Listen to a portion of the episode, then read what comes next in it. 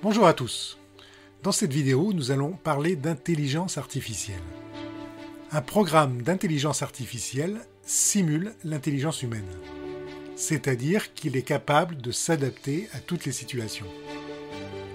En informatique, les programmes d'intelligence artificielle sont répartis en trois familles. Tout d'abord, il y a la famille des programmes qui répondent à un but précis, comme reconnaître une personne grâce à son visage, ou rédiger des textes en les dictant. Ces programmes sont intelligents, mais uniquement pour réaliser la tâche pour laquelle ils ont été conçus. C'est ce que nous appelons l'intelligence artificielle étroite. Cette famille correspond à la grande majorité des programmes d'intelligence artificielle disponibles aujourd'hui sur le marché. Puis nous avons la famille des programmes qui sont capables d'apprendre et résoudre un problème. C'est ce que nous appelons l'intelligence artificielle générale. Ces programmes sont encore rares aujourd'hui.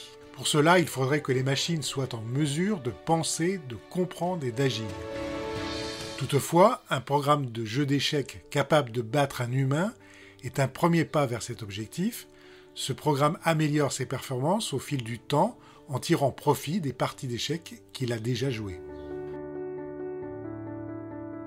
Enfin, la dernière famille s'appelle la famille Super Intelligence Artificielle, dont les programmes ne se contentent pas de comprendre et d'imiter le cerveau humain, mais de le surpasser. Ils sont conscients, ont leurs propres émotions et croyances. Je vous rassure, mais peut-être que je vais vous décevoir, ce n'est encore que de la science-fiction. Ces programmes n'existent que dans les livres ou dans les films. Il est important de comprendre qu'un programme d'intelligence artificielle a besoin d'être alimenté de nombreuses données en amont. Ces données vont servir de modèle pour que le programme puisse prendre des décisions. Sa programmation est donc complexe, mais en contrepartie, ceci donne des applications très pertinentes. Par exemple, dans le domaine de la santé, des programmes d'intelligence artificielle peuvent réaliser des diagnostics de radiographie plus rapidement que des humains. Un autre exemple, dans le domaine du transport, un véhicule autonome sera plus sûr et plus efficace qu'un véhicule classique.